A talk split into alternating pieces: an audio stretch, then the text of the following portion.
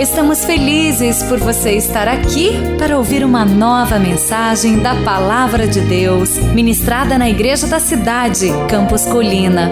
Abra o seu coração e receba com fé esta mensagem que vai edificar a sua vida.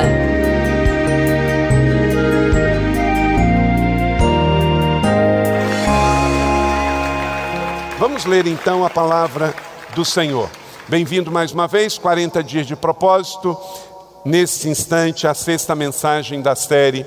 Hoje, a mensagem Viva para trazer outros para Jesus. Viva para trazer outros para Jesus. Viver missões como estilo missionário. Diz assim a palavra do Senhor nosso Deus, a partir do verso 31. Enquanto isto, os discípulos insistiam com ele: Mestre, come alguma coisa. Mas eles lhe disse: Tenho algo para comer que vocês não conhecem. Então seus discípulos disseram uns aos outros: Será que alguém lhe trouxe comida? Verso 34 disse Jesus: A minha comida é fazer a vontade daquele que me enviou e concluir a sua obra.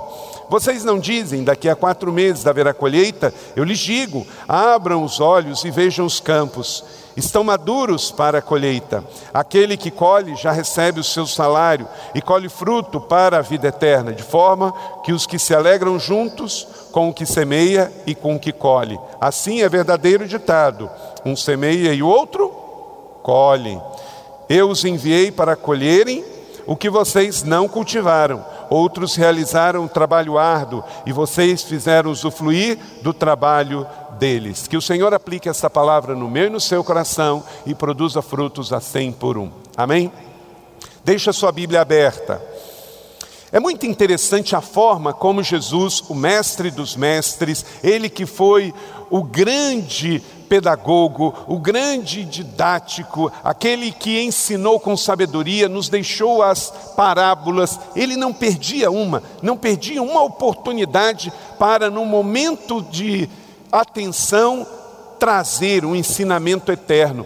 Jesus estava ali com seus discípulos e, num determinado momento, eles começaram então a falar sobre comida. Eles estavam com fome. E Jesus transforma aquele momento num momento de discipulado.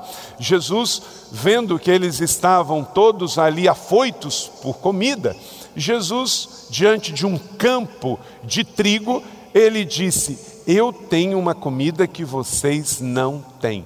Uau, todo mundo já cresceu o olho, né?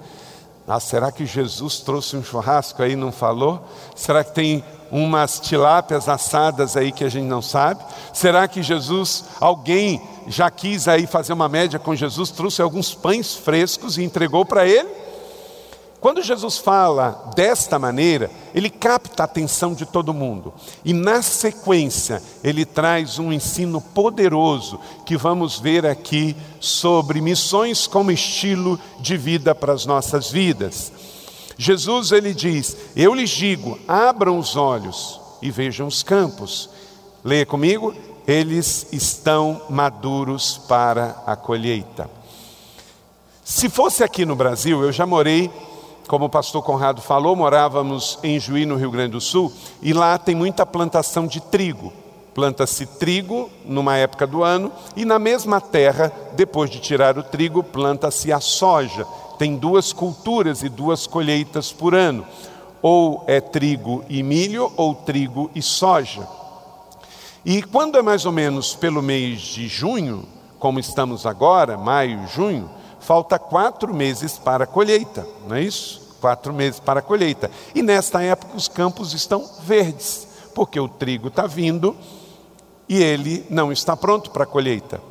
A colheita aqui no Brasil se dá de trigo mais ou menos lá por novembro. Se você descer ao Rio Grande do Sul em novembro, você vai ver os campos vastos. E se pegar um entardecer da, com o cair do sol, você vai ver ele branco, prateado, parecendo ouro, branco para a ceifa.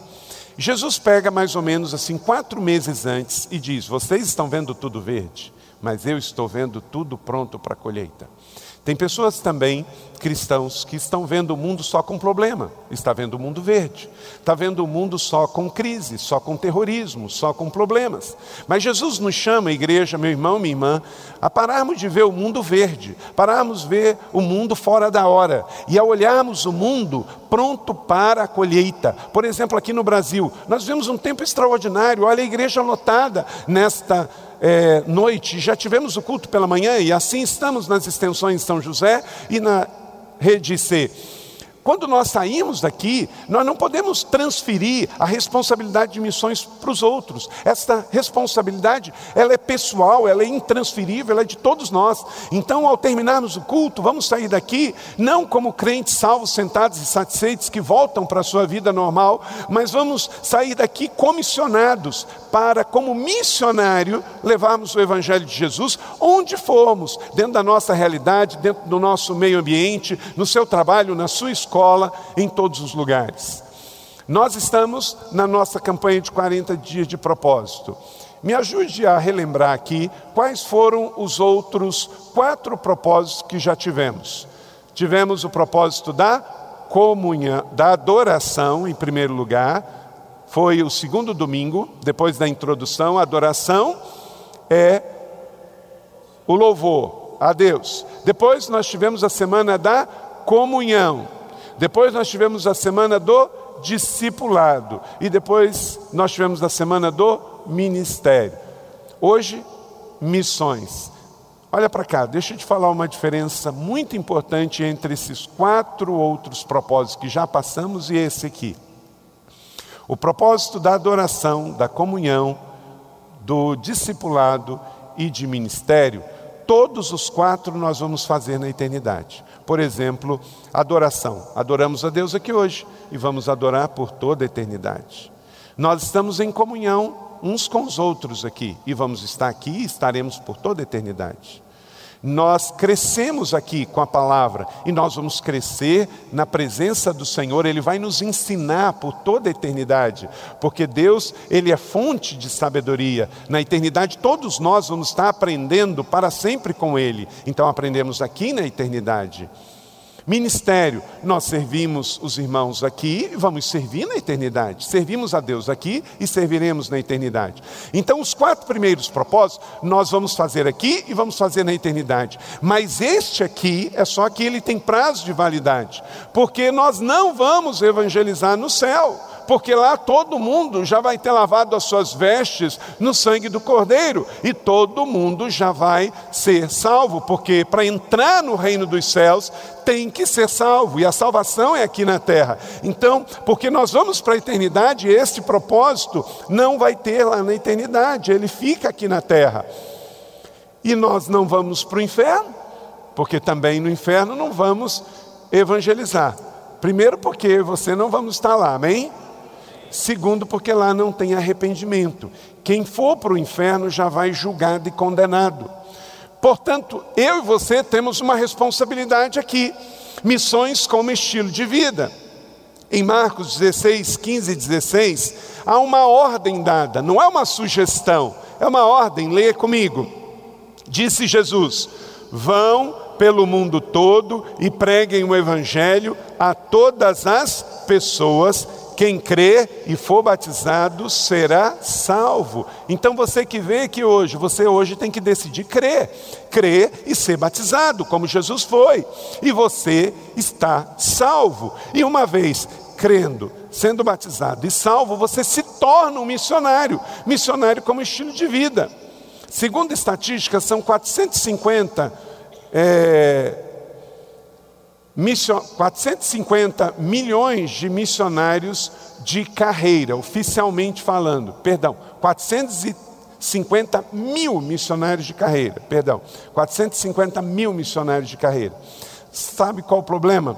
Missionários de carreira adoecem, missionário de carreira tem que voltar ao seu país para poder levantar fundos, então a conta não fecha. Tem 7 bilhões de pessoas no mundo. 2 bilhões são cristãos, entre cristãos de todo tipo, católico, evangélico, todo mundo que professa a fé cristã. 2 bilhões é, são cristãos. Sobram quantos? Sobram 5 bilhões. Então, se nós temos 5 bilhões de pessoas para alcançar e nós temos 450 mil missionários de carreira, a conta não fecha. Nós precisamos dos missionários de carreira e eles precisam continuar, sejam internacionais, sejam autóctones, entre os índios, entre os árabes, entre os pobres, entre os ricos, ok. Mas nós temos que pegar esses 2 bilhões de cristãos, que eu me incluo, você também está incluído. E temos que todos nós sermos missionários e vivermos missões como estilo de vida. Esta semana eu li uma frase que pegou meu coração. Robert Shuney, um fotógrafo, ele fez uma pergunta com uma frase. Ele disse o seguinte: Que parte da palavra ide você não entendeu? Boa, não é? Que parte da palavra ide você não entendeu? Meu irmão, isso aqui não precisa de pregação, não precisa de explicação, só precisa de obediência. Ide é ide. Ide para a padaria, ide para o supermercado, ide para a escola, ide para a universidade, ide para casa, ide para a rua, ide viajar, ide trabalhar, pregue o Evangelho. O mundo todo começa onde nós estamos, começa aqui em São José e vai até os confins da terra. Porque a igreja local não é o ponto de chegada, mas a igreja local é o ponto de partida. Vamos declarar esse axioma juntos? A igreja local não é o ponto de chegada, mas sim o ponto de partida. Quando esse culto acabar e você atravessar o portão da igreja, começa o campo missionário. O envio missionário começa quando a celebração termina. O envio missionário começa quando a celebração termina. Vamos então pensar nesta palavra aqui, palavra aqui nesta noite, entendendo o que o Senhor quer de nós como estilo de vida missionário. Missões não é algo que é um programa, missões é um chamado para todos nós. Cada cristão é um ministro dentro da igreja e um missionário no mundo. O Dr. Ralph Winter, ele diz o seguinte: evangelismo é uma igreja crescendo onde ela está, quer dizer, ao evangelizar São José, nossa igreja crescendo, isso é evangelismo em ação. Missões é uma igreja crescendo onde não está. Tradicionalmente no passado, eu que cresci dentro do contexto de uma igreja batista, falava-se muito que missões é orar, contribuir e ir. Já viu isso? Missões é orar, contribuir e ir. Evoluímos um pouco em missões como estilo de vida é mais do que isso. Escreva aí: missões é ser, é estar e é dispor. Mais do que orar, contribuir e ir, missões é ser um missionário. Diga comigo, eu sou um missionário. Isso é ser missões. Eu sou um missionário. No momento que você foi salvo, batizado, você é um missionário. Missões é estar disponível onde você estiver, em todo lugar. Missões é dispor. Dispor de tudo que você é, dispor do seu dom, do seu tempo e do seu talento. Então, a questão é que missões deve ser visto não como um programa, mas como um estilo de vida. Missões é um estilo de vida. É missão de vida. Você é médico, advogado, engenheiro, você é empresário, você é funcionário público, a questão de missões deve ser vista como uma missão de vida. Esta é a sua vida. Então você é missionário. Missões é uma tarefa prioritária, escreva aí. É uma tarefa prioritária. Lá em Atos 1:7, uma vez Jesus Estando com os seus discípulos em Jerusalém, eles estavam todos afoitos, e eles começaram a perguntar: Senhor, quando que vai acontecer essas coisas, os sinais? Quando que Jerusalém vai ser destruída? Eles estavam afoitos por questões escatológicas. Jesus deu uma cortada neles e falou assim: Eu lhes e ele lhes respondeu: Não lhes compete saber os tempos ou as datas que o Pai estabeleceu pela sua própria autoridade. Cortou. Todo mundo querendo saber, Senhor, quando o mundo vai acabar? Quando que Jerusalém vai ser destruída? Como é que essa palavra vai se cumprir, que não vai ficar pedra sobre pedra? O que, que vai acontecer amanhã? Jesus falou assim: olha, não te interessa, não adianta a gente ficar ansioso sobre o dia de amanhã, não nos compete saber quando Jesus vai voltar. A grande questão é: viva o dia de hoje como ele voltasse amanhã.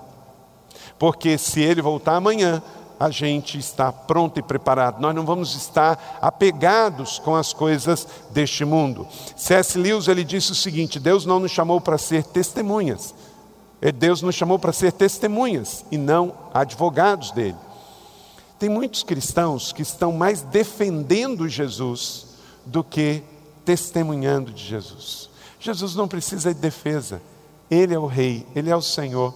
Em 1 João capítulo 2, verso 1, ele diz que ele é o nosso advogado. Então é ele que nos defende, não é a gente que defende ele. Ele quer que você seja testemunha dele. Ele quer que você diga para os outros o que ele fez por você. É isso que ele quer. Na sequência, no verso seguinte de Atos 1:8, fala que a missão é pessoal. Foi dada a mim e a vocês, serão minhas testemunhas em Jerusalém, Judéia e Samaria até os confins da terra nossa Jerusalém, nossa cidade, perto de nós. Missões começa onde nós estamos e vai até onde Deus nos levar. E terceira questão, uma missão integral e intransferível até o fim. Então, em Atos 1:7 e Atos 1:8, vemos três colunas, três pressupostos sobre essa missão pessoal que o Senhor tem para cada um de nós. Então, missões é ser, estar e dispor. É missão da minha vida, é missão da sua vida. E eu devo encarar esta missão da minha vida dentro desses três pressupostos. Ela é prioritária, ela é pessoal e ela é intransferível. Vamos dizer isso juntos? Ela é prioritária, ela é pessoal e ela é intransferível. Mais uma vez, ela é prioritária, ela é pessoal e ela é intransferível. Isto é o chamado de Deus para mim e para você. Você adolescente, você jovem, você adulto, casado, terceira idade, onde você for essa semana, Deus diz: seja missionário, esteja disponível, dispõe do que você tem, porque eu te chamei para isso. Não é só pastor que foi chamado, não é só missionário, desse que eu falei que tem missionário de carreira, que fez um curso teológico, que aprendeu um idioma, que foi para outra cultura, que são 450 mil no mundo inteiro. Você é missionário a partir de São José dos Campos. Então, seja missionário, dispõe daquilo que você tem, esteja disponível para Deus te usar, porque você tem esse chamado, independente do grau de escolaridade, independente da sua profissão, independente da sua idade, independente do seu sexo. Você tem uma causa, a causa do Evangelho aqui na terra. Você não é testemunha dele, você não é advogado dele, você é testemunha dele. Então, encarne isso, absorva isso e use a sua influência. Deus não vai pedir de você o que ele pediu de mim. Deus não vai pedir de mim o que ele pediu de você. Ele pede individualmente de cada um de nós algo para fazer. Então vamos lá, de forma prioritária, pessoal e intransferível. Vamos como Jesus, de forma orgânica, natural. Em Mateus 9, 35 a 38, vemos que Jesus fez isso de forma natural. Jesus ia passando por todas as cidades e povoados, ensinando nas sinagogas, pregando as boas novas do reino e curando todos os enfermos todas as doenças. Ao ver as multidões, tinha compaixão delas, porque eram aflitas e desamparadas, como ovelhas sem pastor.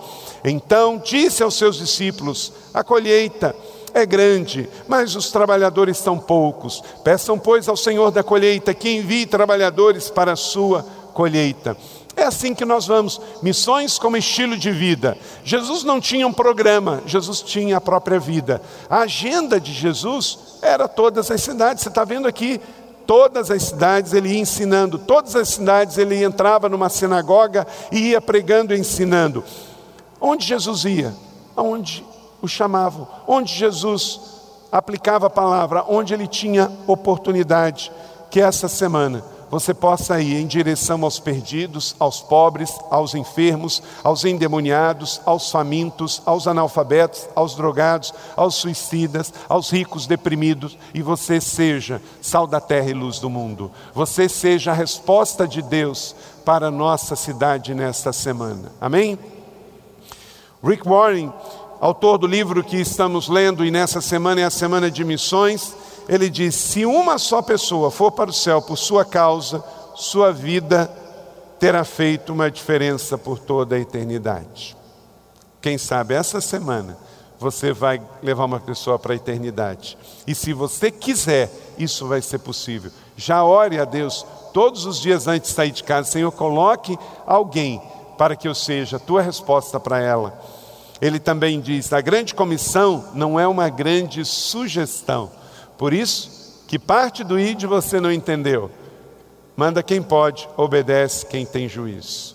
Vamos agora tirar seis princípios do Evangelho de João, capítulo 4, o texto que lemos, e anote aí então a analogia de Jesus da ceifa e dos ceifeiros. O objetivo de Jesus nesse texto é claro: falar da urgência da grande colheita, de missões a partir da nossa realidade até os confins da terra. Jesus, o mestre por excelência, aproveitou uma oportunidade do dia a dia para discipular os seus discípulos acerca de missões. Verso 31, como lemos, enquanto isso os discípulos insistiam com ele: Mestre, come alguma coisa. Rabi, come foi a oportunidade que Jesus esperava. Meu irmão, minha irmã, querido amigo que está aqui, para viver missões como estilo de vida e trazer outros para Jesus, a primeira coisa que você precisa, anote aí, esteja sempre atento às oportunidades da vida. Esteja atento às oportunidades da vida.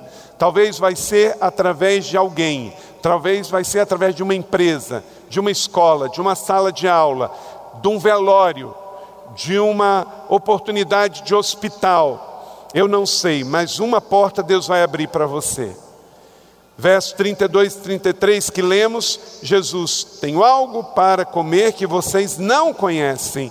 E logo os discípulos então disseram: Será que alguém lhe trouxe uma comida? Jesus pega uma resposta e traz então uma grande aplicação sobre oportunidade aproveitada. Que em nome de Jesus, eu e você não percamos as oportunidades que Deus vai nos dar esta semana de vivermos missões como estilo de vida. Amém?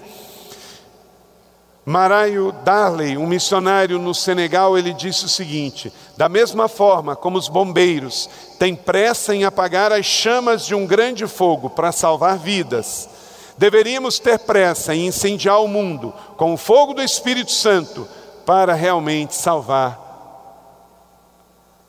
vidas.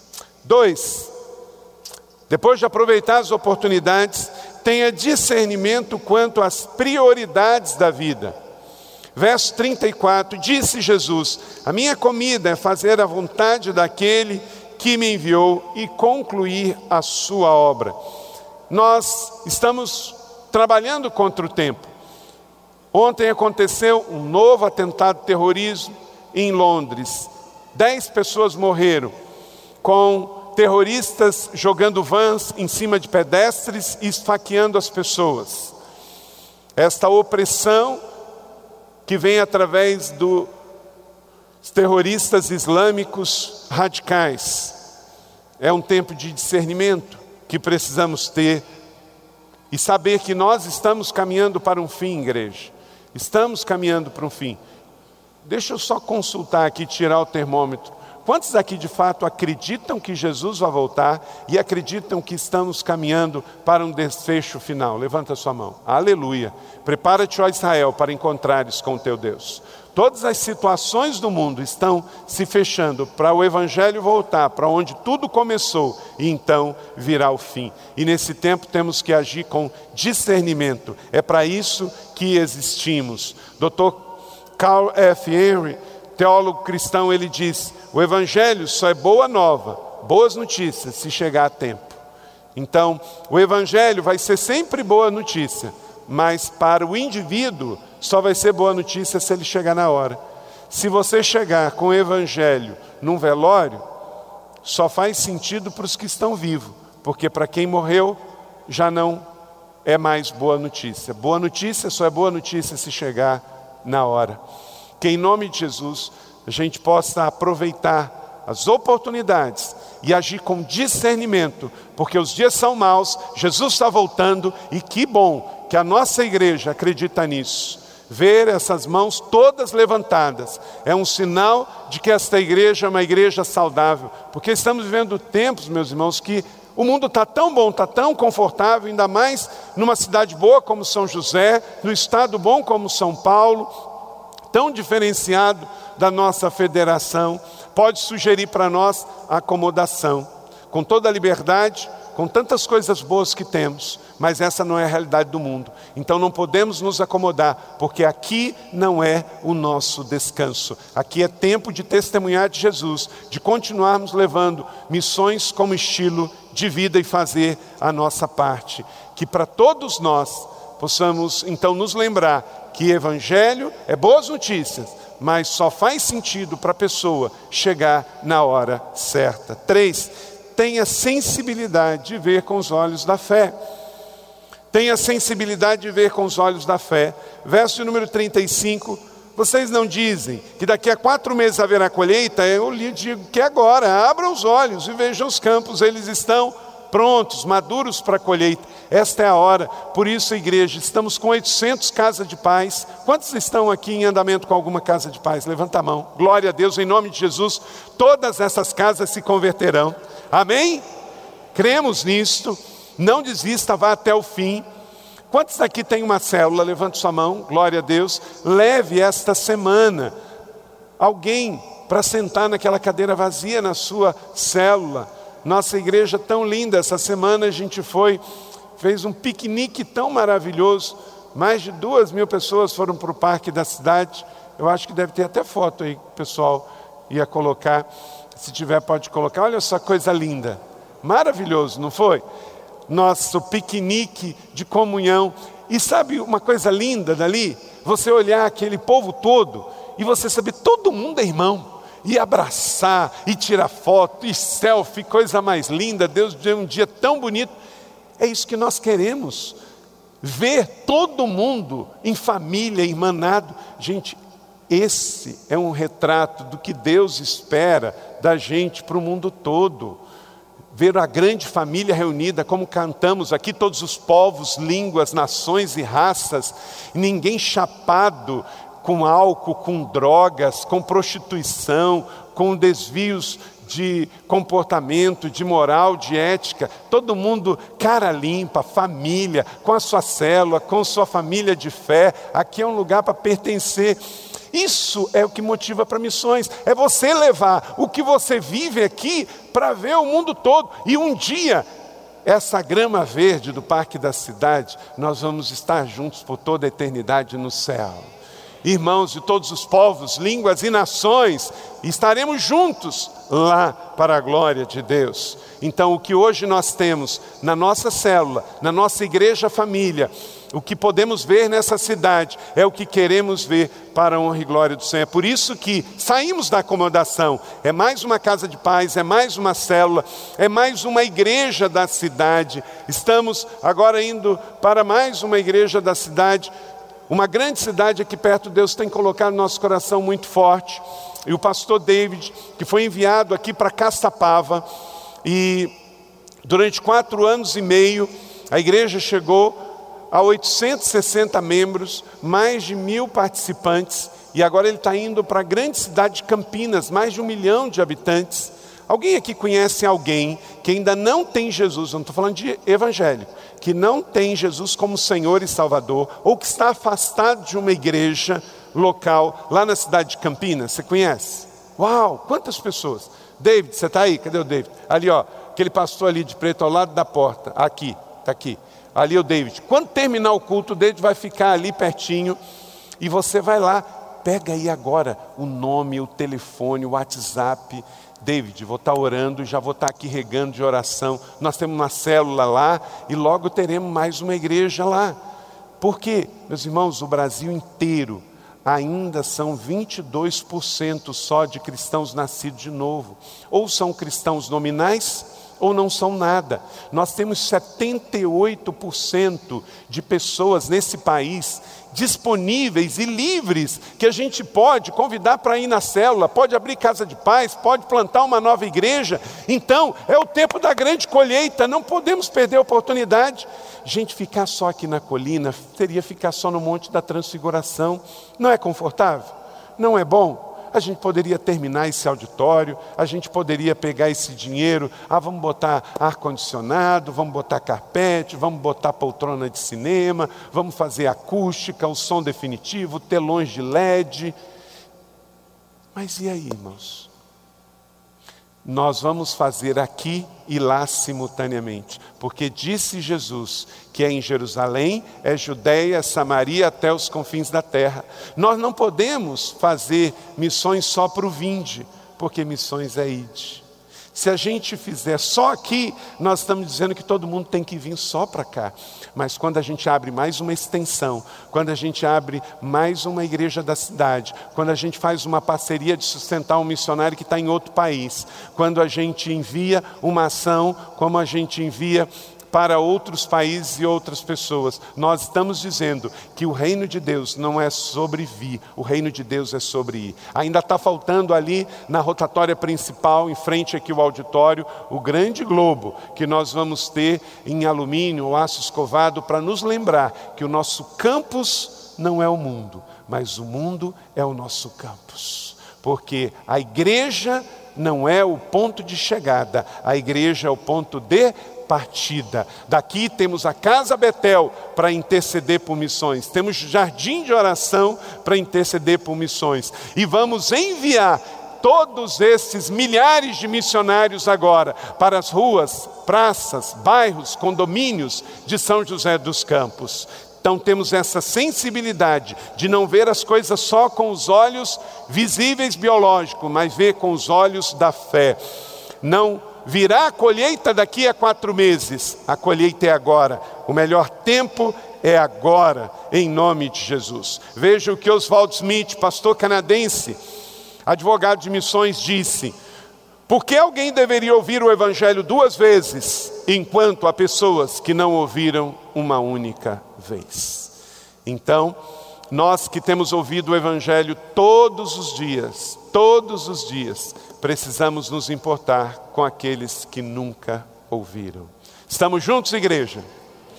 Quarto, sinta-se realizado em fazer sua parte na tarefa. Nós não vamos fazer tudo, mas outros vieram antes de nós, fizeram uma parte, nós estamos fazendo outras, e se Jesus não voltar até a nossa geração, nós vamos morrer e Ele vai enviar outros que vão dar continuidade. Esta igreja iniciou suas atividades em nossa cidade há 75 anos atrás. Esse ano, no mês de dezembro, fazemos bodas de brilhante. Os irmãos pioneiros que vieram antes de nós cumpriram um papel, agora é conosco.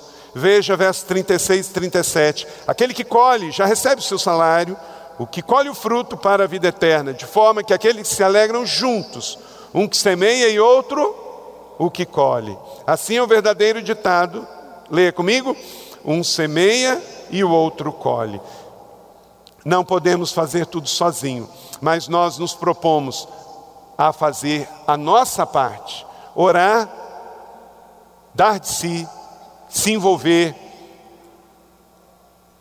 se dispor, se comprometer e nesse tempo fazer a diferença, porque quem ceifa já está recebendo recompensa. Então vamos ceifar. Quem ceifa está juntando frutos para a vida eterna, vamos ceifar. Quem ceifa se alegra, vamos ceifar. Quem ora, ceifa. Quem contribui, ceifa. Quem semeia, ceifa. Quem evangeliza, ceifa. Somos ceifeiros de Deus para esse tempo. Jim Elliot disse, um cristão protestante missionário: Viva de tal maneira que quando chegar o momento de morrer, não tenha mais nada para fazer senão morrer. Vamos dizer isso juntos? Viva de tal maneira que quando chegar o momento de morrer, não tenha mais nada para fazer senão morrer. Isso é muito profundo, gente. Tem gente que quando chegar a hora de morrer, vai se lembrar de gente que tem que pedir perdão, gente que tem que pedir é, desculpa, gente que tem que dar dinheiro, gente que tem que dar abraço. Manda chamar Fulano que eu tenho que dar um abraço antes de morrer. Manda chamar Beltrano que eu tenho que pedir perdão. Ó, oh, dá isso aqui para tal pessoa. Que em nome de Jesus a gente viva missões como estilo de vida, que possamos orar, estar e dispor, ser, estar e dispor, ao ponto de que quando o Senhor nos chamar, a única coisa que a gente tem que fazer é morrer. Está salvo e tranquilo de que todas as pessoas que Deus já mandou evangelizar, eu já evangelizei, todas as pessoas que estiveram no meu caminho, eu testemunhei, todas as pessoas que eu tinha que amar, eu amei, todas as pessoas que eu tinha que perdoar, eu perdoei, todas as pessoas que eu devia alguma coisa, eu paguei, todas as pessoas que eu disse que ia fazer algo, eu fiz. Então, que você combata o bom combate, acabe a sua carreira e guarde a sua fé, mas que você não fique procrastinando e deixando para frente, deixando para frente algo que Deus te pede para fazer hoje. Se Deus já pediu para dar aquele recurso para a obra missionária, dê.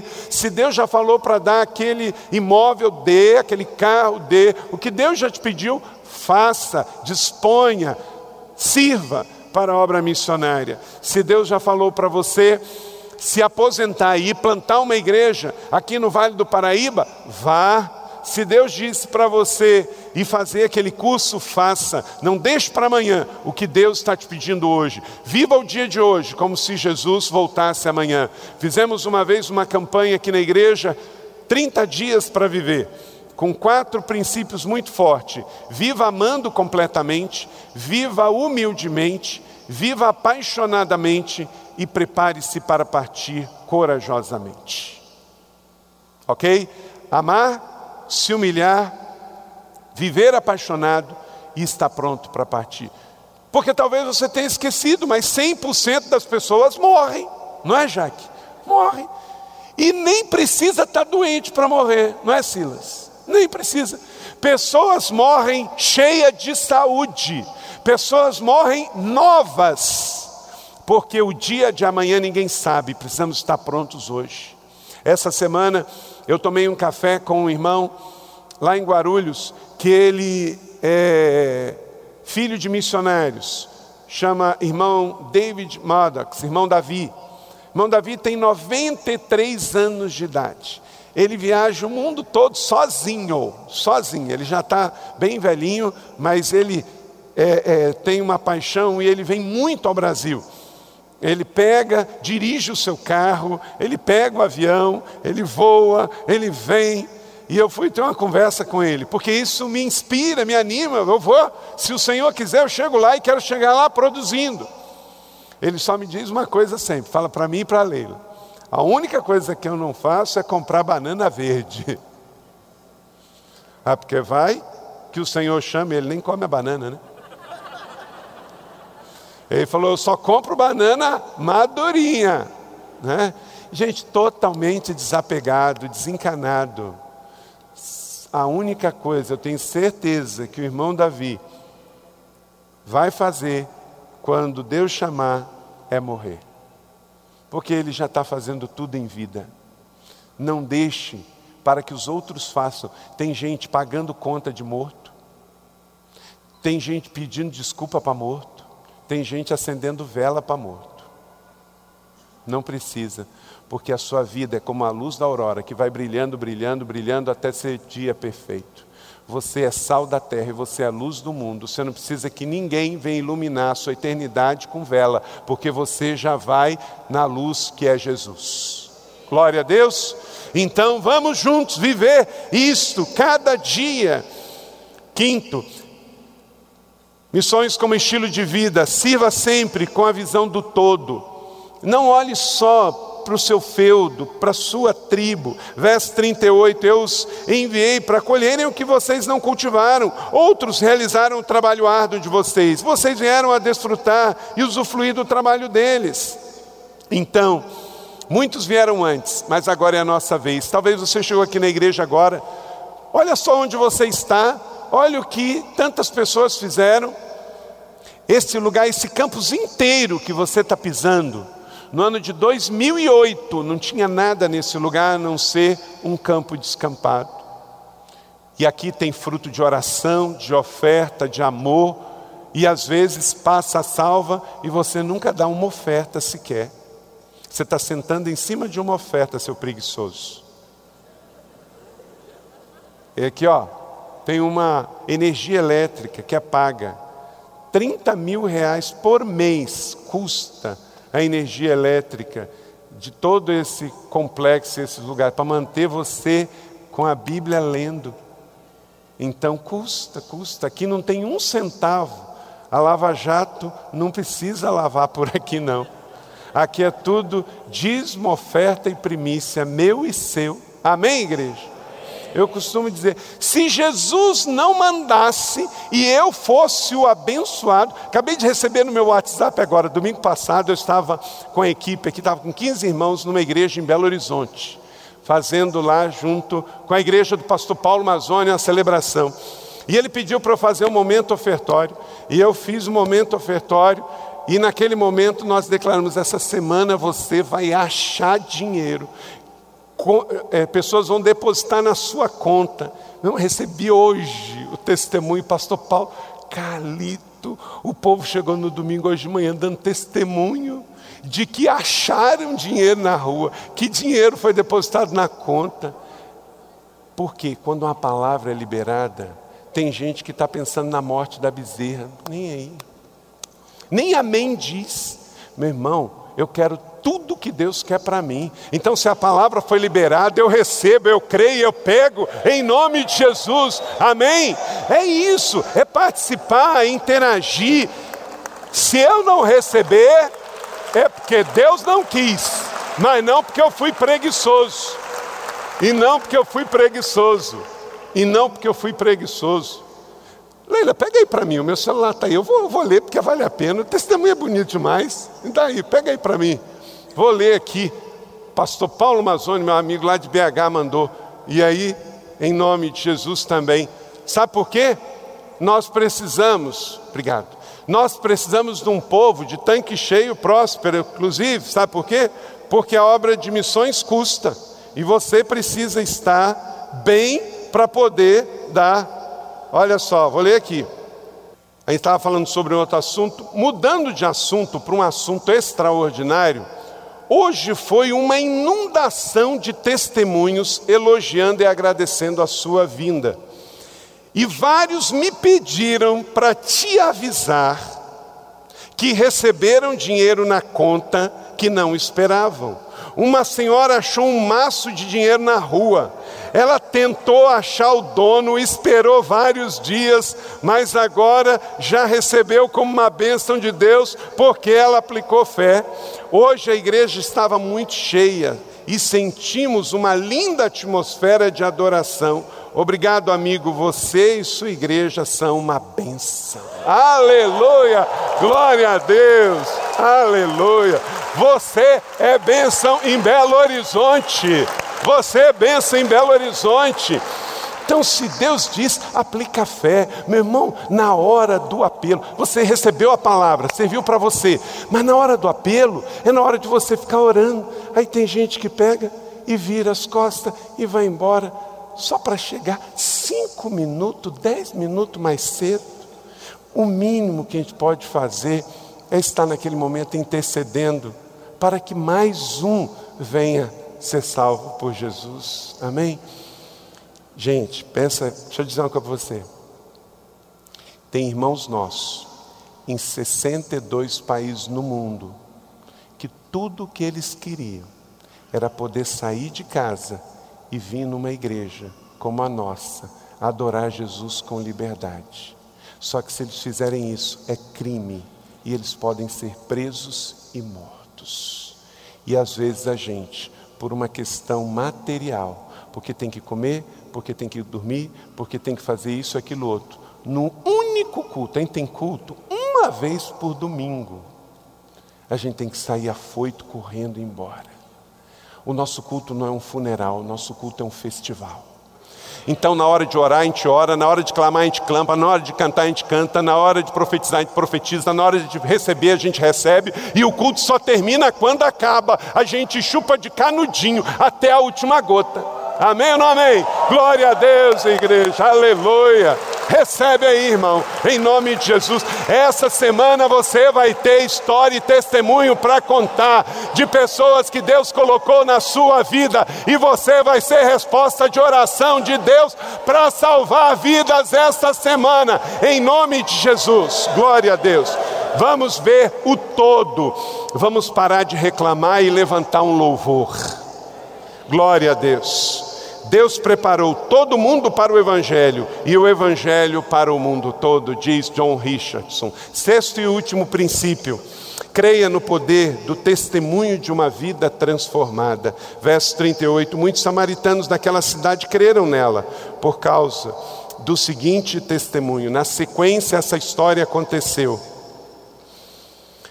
Sempre vai haver obstáculo, gente, mas o testemunho sou eu. Diga comigo: sempre vai haver obstáculo mas o testemunho sou eu. O conde de Zezendorf, do avivamento dos morávios na Europa, ele disse o seguinte: Meu destino é proclamar a mensagem, sem me importar com as pessoas, com as consequências pessoais para mim mesmo. Então, esta semana, eu e você vamos ser canais de Deus para salvar o mundo. Sempre vai haver tradição, Sempre vai haver problemas culturais, situação financeira, acomodação dos crentes, falta de visão espiritual, avanço das seitas, avanço das heresias, falta de preparo de obreiro, mau testemunho de evangélicos, perseguição da imprensa, ciladas do diabo, críticas de evangélicos, mas o evangelho nunca voltará vazio. Aquele que não ama missões, é possível que nunca tenha encontrado com Cristo já disse um africano. Aquele que não ama missões, talvez nunca tenha se encontrado com Cristo. Você recebe essa palavra da fé? Você acabou de ouvir uma mensagem bíblica da Igreja da Cidade em São José dos Campos. Se esta mensagem abençoou sua vida, compartilhe com seus amigos em suas redes sociais. Obrigada e que Deus te abençoe.